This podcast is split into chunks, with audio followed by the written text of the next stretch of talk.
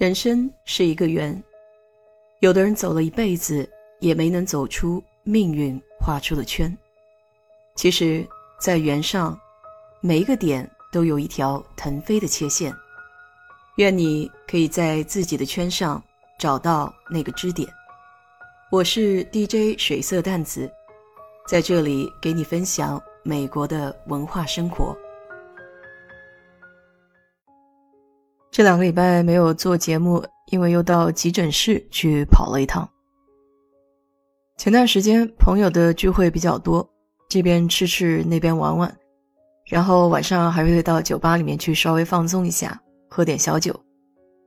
可能是吃的东西太杂了，然后又有酒又有肉，所以周中的时候就感觉肠胃很不舒服，就好像肠痉挛一样。半夜的时候疼的就睡不着觉，也没有什么办法，所以就先吃了止疼药。但居然发现这种止疼药对肌肉疼痛管用，对于肠胃的疼痛的话，其实没有什么太大的作用。心想是肠胃方面的问题，兴许买一点黄连素应该会管用。疼的时候直不起腰，而且开车的时候经过那种减速的地段。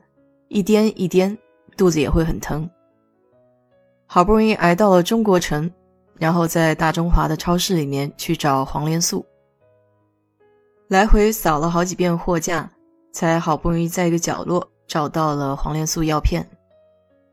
但国外的药很奇怪，一般跟咱们国内经常吃的药片是不一样的厂家。比如我这次买的就是湖北产的。因为当时是晚上出去买药的，所以柜台的人员已经下班了，没有办法，只能自己在那边找了半天。还好，最终是给我找到了。以为这黄连素就是我的救星，可连吃了三顿之后，还是不见什么效果，甚至连腹泻都止不住。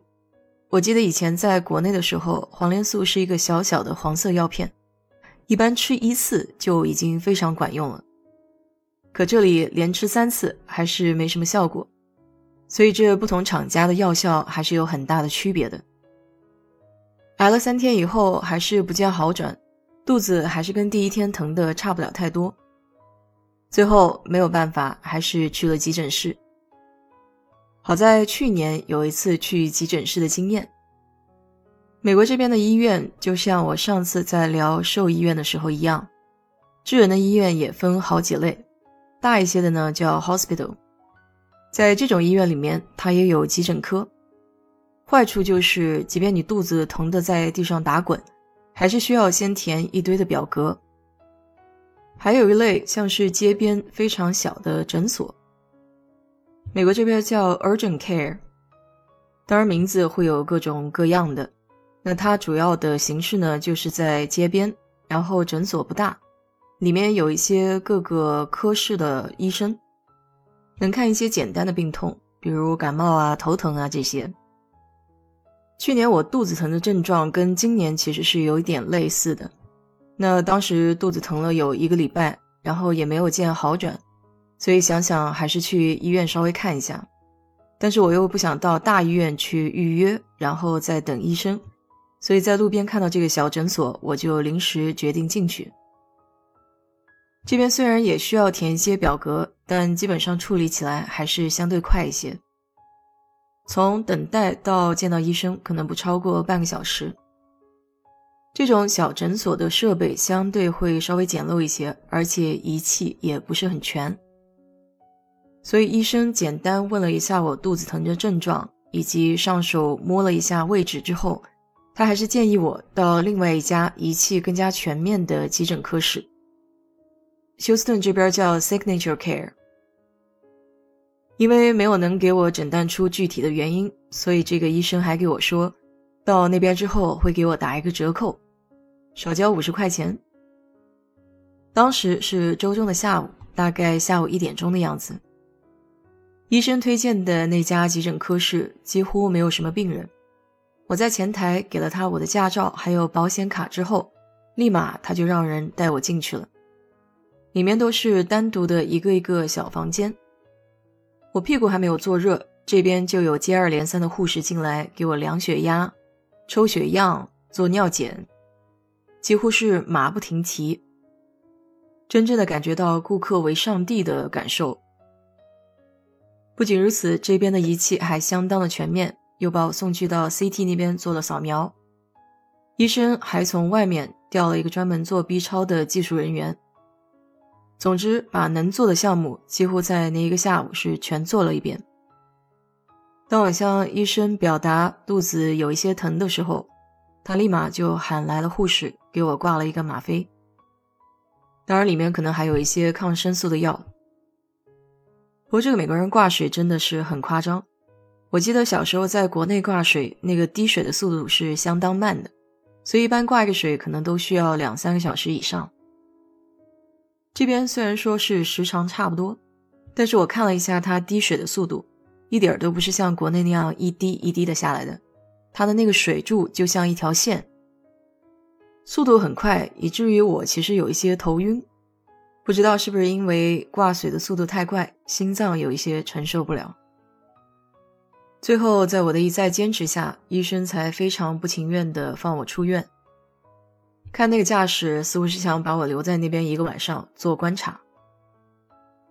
后来这一下午两三个小时的医院账单出来之后，才是让我惊掉了下巴。就这么简单的几个项目加起来，居然有一万美金。难怪这些人的态度都对我非常好，忙前忙后。正因为去年有这如贵宾一般的体验，所以今年我想也就不去医院了，到这个诊所直接去看一下。我就想简单的让他帮我挂一个水，其他的那些检查倒是不必再做了。这次也是周中，但不过是晚上。大概七八点钟的样子，我到了那边也是非常快的，就领我进了房间。那么护士过来给我扎针、抽血、验尿。奇怪的是，那些长得漂亮又年轻的护士不见了，取而代之的是一些年长的护士。而过来看我的医生，也好像是已经退休的一位老医生。他简单询问了一下我的状况，然后就要给我定 CT 去扫描全身。去年是做过 CT 了，我知道这个用处其实并不是很大，最关键的还是挂水，里面有抗生素。于是我就直接拒绝了医生做 CT 的要求，跟他说只要给我挂水，然后里面放一点抗生素就可以了。医生也感到非常的惊诧，我不知道是不是病人到这边很少会拒绝医生的要求。他用了一句很好玩的比喻跟我说：“I think you're a strong woman。” But I don't have a crystal ball。他的意思是说，我知道你很坚强，但是我也没有水晶球，并不知道你肚子里到底是什么样的情况。我也是比较大胆了，很坚定的跟他说，基本上应该就是吃坏了肚子，但是肚子里面可能有炎症，一时半会儿他消不下去才导致的疼痛。其实我相信，以他这么多年的医生经验，在摸过我肚子之后，应该知道大致的状况是怎么样的。但你知道，在美国这边，很多做医生、律师或者很重要的行业的人，他是很怕承担责任的。更多的时候，他们是依靠仪器的数据，而不是个人的经验。我想，这也可能是我在美国看病比较不满意的一点。但也不能怪他们，毕竟样本太少，他们的经验不足，尤其是普通科目的医生。最后，这个医生的举措也是让我大为光火。因为我坚持要挂水，结果他们真的只给我挂了一袋水，而且这袋水只挂了十分钟。可以说我从小到大从来没有经历过一次这么快的挂水。原以为他会放一些抗生素在里面，结果医生给我单独开了一个处方药，就是实力抗生素。所以除了交急诊室的这个费用，我还得单独花钱去再买一个抗生素的药。十粒抗生素平均下来一块二一粒，好就好在它还真的管用。吃到第三粒的时候，基本上就没有太大的问题了。总之一句话，破财消灾。花了钱，至少可以把病看好，这也是不错的一个结局。想想看，凡事都得有个度，不管是工作也好，玩也好。自己的身体才是第一位的。毕竟留得青山在，不怕没柴烧。所以也希望你可以好好的保重身体。没有什么是不可以放下的，关键还是自己的选择。